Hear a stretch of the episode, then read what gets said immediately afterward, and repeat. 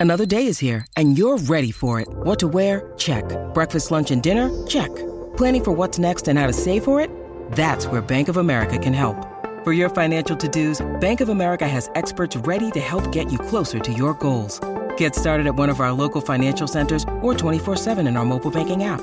Find a location near you at bankofamerica.com slash talk to us. What would you like the power to do? Mobile banking requires downloading the app and is only available for select devices. Message and data rates may apply. Bank of America and a member FDIC. This episode is brought to you by La Quinta by Wyndham.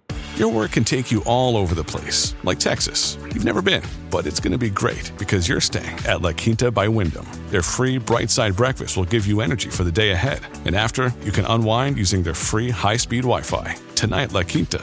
Tomorrow, you shine. Book your stay today at lq.com. When you need mealtime inspiration, it's worth shopping Kroger, where you'll find over 30,000 mouthwatering choices that excite your inner foodie. And no matter what tasty choice you make, you'll enjoy our everyday low prices, plus extra ways to save, like digital coupons worth over $600 each week. You can also save up to $1 off per gallon at the pump with fuel points. More savings and more inspiring flavors make shopping Kroger worth it every time. Kroger, fresh for everyone. Fuel restrictions apply. Hola, esto es New Books Network en español.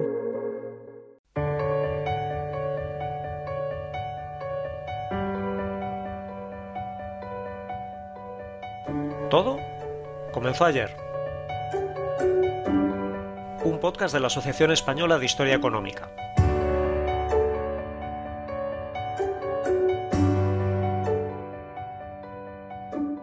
Hola, ¿qué tal? Soy Fernando Collantes de la Universidad de Oviedo y esto es Todo comenzó ayer, un programa para comprender nuestra economía y nuestra sociedad desde una perspectiva de largo plazo. Hoy nos acompaña Lourenzo Fernández Prieto, catedrático de Historia Contemporánea en la Universidad de Santiago de Compostela. Hola Lourenzo, bienvenido. Y bien hallado, muchas gracias por la invitación. Gracias, Fernando. Lorenzo Fernández Prieto es un especialista en la historia agraria y social del mundo rural contemporáneo, por un lado, y el estudio de la guerra civil y el franquismo, por el otro. Desde hace años coordina en la Universidad de Santiago el grupo de Historia Agraria e Política do Mundo Rural, Istagra, y entre sus muchas publicaciones se encuentran libros como El apagón tecnológico del franquismo, Estado e innovación en la agricultura española del siglo XX, o 1936, un nuevo relato, este último coordinado con Antonio Míguez y Dolores Vilavedra. Hoy está con nosotros para charlar sobre su último libro, escrito junto con otros compañeros de Instagram como David Soto, Frank Quiroga, David Fontán, Ricardo Suárez, y que se titula Cuando éramos sostenibles, aprendiendo en el Barbanza las claves del futuro, y que ha sido publicado por la editorial de la red de innovación Arousa. Lorenzo, en este libro os habéis sumergido en una parte muy concreta de Galicia, el Barbanza, ocho municipios situados entre las rías de Noya y Arousa, y lo habéis hecho desde el convencimiento de que los saberes de las comunidades rurales de ayer pueden sernos útiles hoy para diseñar un futuro sostenible. Exactamente esa es la idea. Exactamente esa es la idea. Me alegro de que esté clara. A ver, la idea es muy simple y todo el mundo la puede entender. Eh, y tiene que ver con algo en lo que llevamos trabajando en tesis de doctorado y en trabajos de investigación y en proyectos desde hace 40 años en nuestro grupo. ¿no? O sea, no es una cosa, digamos, lo que queremos es aplicar lo que sabemos a algo concreto y hacer una especie de historia, una historia aplicada para, desde el punto de vista medioambiental. La idea es muy simple. Eh, el conocimiento de, las formas de agricultura orgánica es un conocimiento resiliente. Hay muchísimas personas que saben cómo se gestiona, saben cómo se hace el, la fertilización tradicional, cómo se hacen las rotaciones de cultivos, cómo se manejan, digamos, aquello que llamábamos agricultura tradicional, que no le llamamos así, le llamamos agricultura orgánica pensando en el futuro, no en el pasado. Si le llamamos tradicional, ya empezamos mal, ¿no? Porque para empezar, no hay una tradición ni una agricultura tradicional. Los que trabajamos en historia agraria sabemos que desde el neolítico hasta 1960 hubo muchísimos cambios, incluido la introducción de todas las plantas americanas que cambiaron, que hicieron una revolución en todo el Atlántico europeo, incluido Galicia, norte de Portugal, etc. Por lo tanto, ese conocimiento, que es un conocimiento innovador, que, tiene innovación del pasado, pero que es orgánico, nos permite tener elementos y saberes para pensar un futuro sostenible en el marco de un territorio. porque no son conocimientos que se apliquen igual en Minnesota que aquí. el trigo, de, el trigo eh, de, de, América llegó a las Rías Baixas, pero aquí se innovó en el siglo XVII y XVIII para manejarlo de otra forma. ¿no? Bueno, pues esa capacidad de innovación que siempre se le ha negado al conocimiento de los agricultores y de las agricultoras, sí que existe, existió, lo hemos demostrado y ahora lo que queremos es recuperar esos saberes, eh, preservarlos igual que, igual que las viejas semillas, igual que las viejas castes de vino que se utilizan, ¿no? Esa es la idea, ¿vale?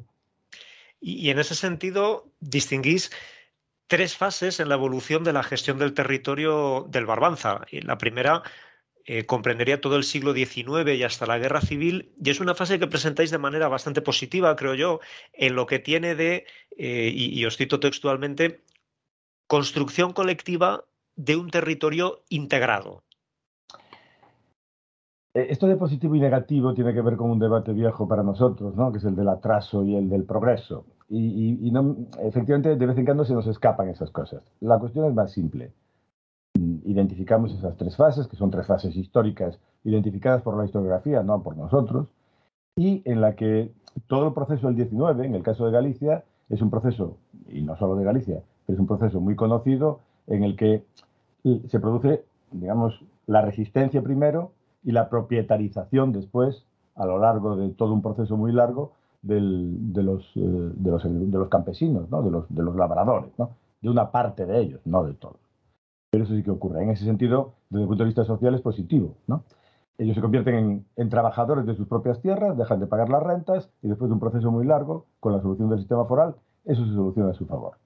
Entonces, en ese sentido, digamos, es positivo. Por otra parte, pues la tesis, la tesis de David Soto, la mía con anterioridad, la de Villares, hay muchísimos trabajos que explican en qué medida, además, desde el punto de vista productivo, es un, es un, es un tiempo en el que se perfeccionan primero las, las, eh, las rotaciones y luego se genera una relación con el mercado, que ya explicó también Sean Carmona, desde el punto de vista de la producción ganadera. Hay otra tesis que lo explica perfectamente de Beatriz eh, Corbacho para el Ribeiro y para, y para la zona de montaña. Hay unas especializaciones hacia el mercado que no rompen la pluriactividad ni la lógica orgánica de las producciones. En ese sentido, es positivo y negativo, es decir, fue positivo desde el punto de vista social para amplios sectores del campesinado y les permitió entrar en el mercado. Y les permitió además entrar a partir de 1890 con cooperativas, organizaciones, con una sociedad civil que funcionó como en el resto de Europa. Hay otro proceso diferente, efectivamente, un proceso que, tiene que, que se inicia con el golpe del 36, la guerra, y el proceso posterior que tiene que ver con la autarquía, con la aplicación de políticas autárquicas cuando ya no se aplican en ningún sitio. Ahora hablamos entonces de esa segunda fase, pero antes deja que volvamos a esa primera. Y desde el punto de vista territorial, medioambiental, eh, ¿consideráis que fue una fase de la que podemos aprender mucho? Eh, eh, yo entiendo que sí. O sea, para empezar, es, un, es un periodo en el que el territorio se maneja de una forma muy integrada y de una forma muy, muy productiva. digamos, hay una transición a la demografía moderna muy pronto.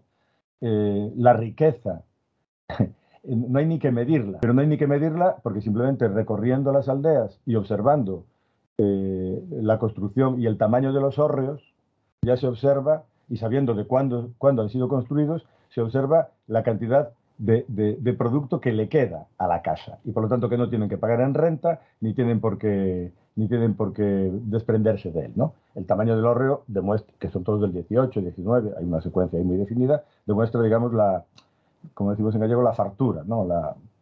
Eh, la, el beneficio de esa época. Desde el punto de vista territorial, bueno, pensemos simplemente en, toda, en todo el noroeste peninsular y gran parte del norte, donde hoy vemos eucaliptos, vemos pinos, había ovejas, cabras, vacas, eh, y, cultivos eh, temporales, ¿no? Y producción de fertilización. en fin, no existe el apellido eucalipto, ni el apellido piñeiro, ¿no? El piñeiro sí, perdón, pero en singular, uno, no, no piñeiral. Bueno, eso nos está diciendo algo. No había ni siquiera bosques. Había toxeiras, había fragas, había touzas, había soutos, había carballeiras. Eh, y eso, digamos, esa toponimia que existe en gallego-portugués, se extiende también en castellano, ¿no? en Asturias, en Cantabria.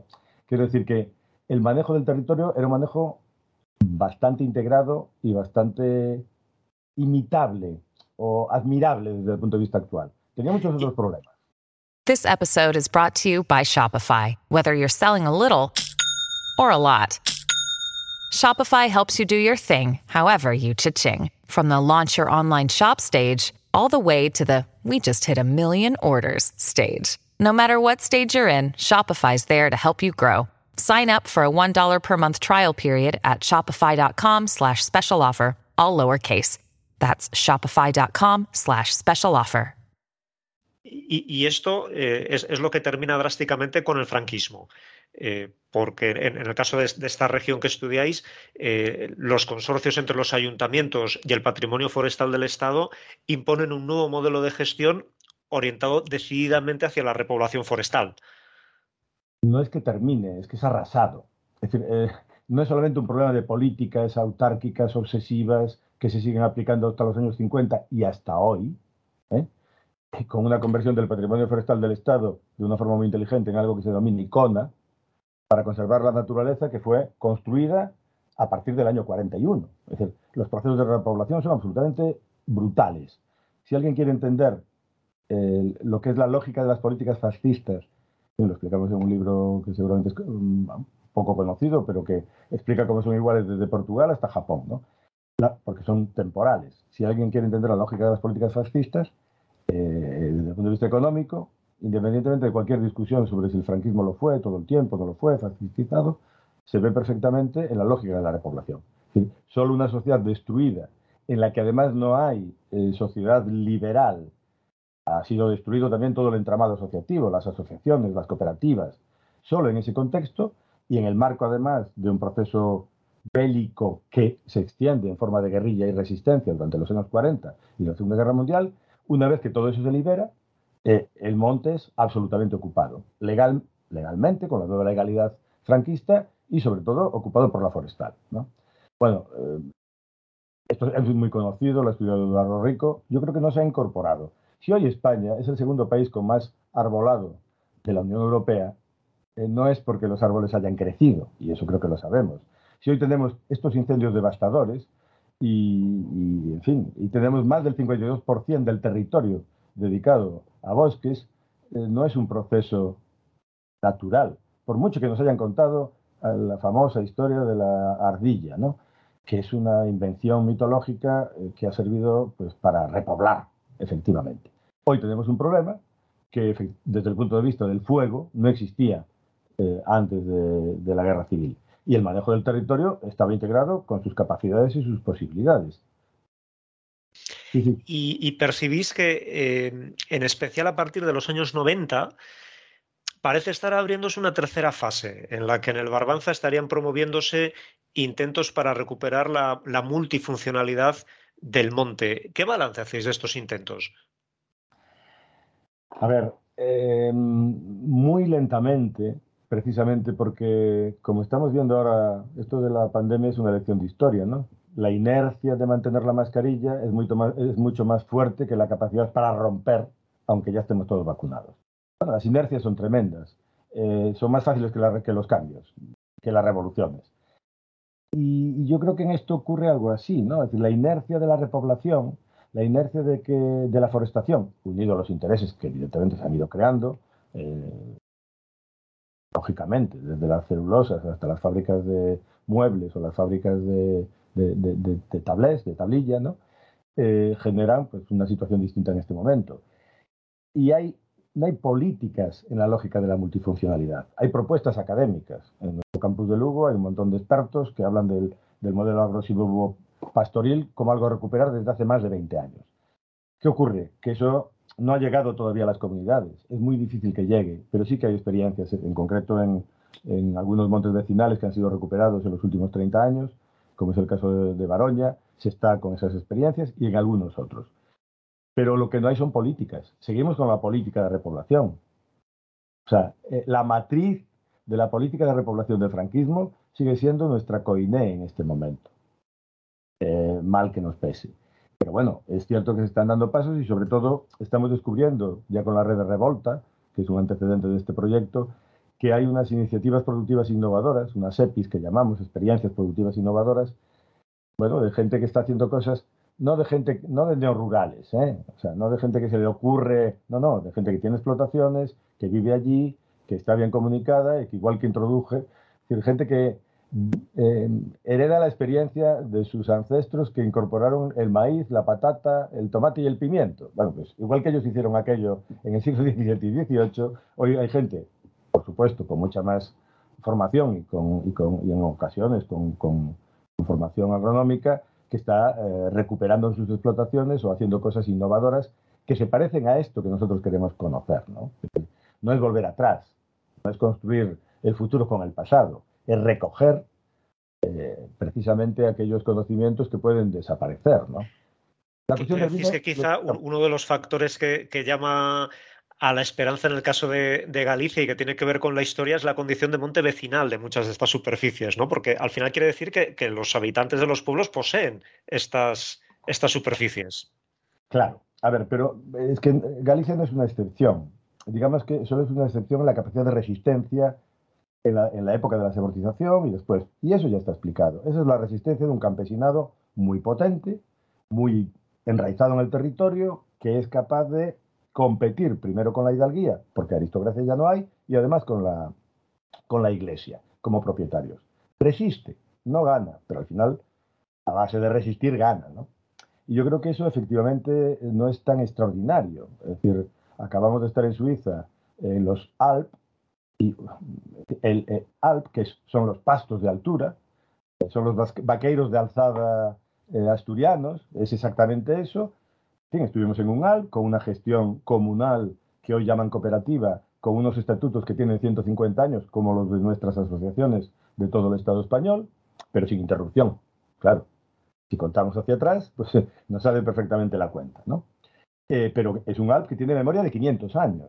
Y ellos se gestionan, hay 35 familias, suben al ALP, hay un máster, un sistema de puntos para eh, sustituir y que te toque la gestión cada año, al que le tocaba este año le tocará dentro de 22. Bueno, eh, lo que ves allí es lo que, digamos, lo que tendríamos como continuidad aquí sin fascismo.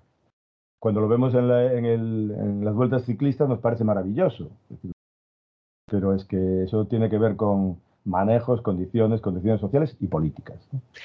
Termino con una curiosidad. En la parte final del libro incluís un catálogo de iniciativas sostenibles que vienen desarrollándose en los últimos tiempos en el Barbanza y una de ellas me ha llamado especialmente la atención. Eh, ¿Qué son, Lorenzo, las eh, brigadas deseucaliptadoras? Mira, pues eso, ahí tienes un, un, una de esas experiencias curiosas, digamos, es la más curiosa seguramente es la menos impactante, importante, y está feo que lo diga, pero es la más impactante, ¿no?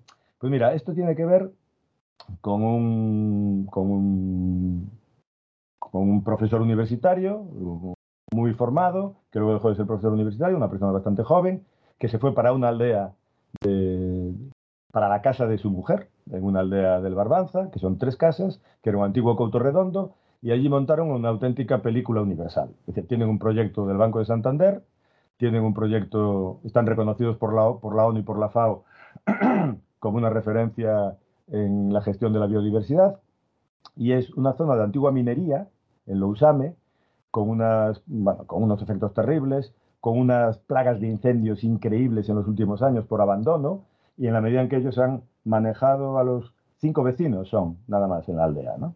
Pero bueno, han generado una película, han generado una idea, ¿no? Que, tiene que, que es financiada, que tiene dinero y que se basa en que hay que recuperar la lógica del monte como era antes del eucalipto. Y que lo primero que hay que hacer es deseucaliptizar. Para mi asombro, esta idea, que es una idea muy radical, de pronto, eh, bueno, la conocía por la red, por internet y casi nada por la prensa, y de pronto se convirtió en un fenómeno galaico, ¿no? O sea, en toda Galicia aparecieron brigadas deseucaliptizadoras de gente joven que se dedicaba a eliminar el eucalipto después de arder el monte. Porque como es una planta pirófita, claro, no hay nada mejor que un incendio para el eucalipto. Y eso digamos, es una conciencia que todo el mundo tiene, casi se estudia en la escuela. De pronto aparece la idea de deseucaliptizar y se convierte pues casi en una una serpiente de, verano, de otoño, de invierno y de primavera, ¿no? Decir, que está, hay un montón de gente haciendo... Y todo esto parte, pues eso, de, la idea de cuatro personas en comunidad, ¿eh? Ojo, o sea, cuatro personas que tienen un territorio, que depende de ellos, que es un monte vecinal, que pueden manejarlo, que toman decisiones y que además, bueno, pues, eh, lo llevan más allá de la... Pero digamos que, insisto, es más impactante que importante. Gestionan eh, eso es tal vez poco escalable, poco reproducible, aunque, aunque parezca que sí. O sea, para los urbanos sí, para los rurales no. Lorenzo Fernández Prieto, catedrático de Historia Contemporánea y autor, junto con sus compañeros del grupo Instagram, del libro Cuando éramos sostenibles, aprendiendo en el Barbanza las claves del futuro, publicado por la editorial de la Fundación Red de Innovación Arousa. Muchas gracias por estar con nosotros en el programa de hoy. Eh, y si me permites, antes de despedirme, una cosa más. El libro también está construido con la ayuda de la gente de la Fundación RIA, ¿no? que es, lo que significa eso. Es una fundación que está en la base de todo esto y hay un grupo de arquitectos que tienen mucho, o sea, están, no están directamente como autores, pero que sí que son los que han construido todas las imágenes, todo lo que tiene que ver con imágenes, con cartografía, descubrimiento de cartografía en los últimos 150 años es, es, cosa de ellos. ¿no? Gracias, Lorenzo. Nosotros volveremos en 15 días y contaremos entonces con la presencia de Joseba de la Torre y Antonio Escudero, con quienes hablaremos sobre los sistemas industriales y energéticos de España y Francia, porque también en lo que a política industrial se refiere, todo comenzó ayer.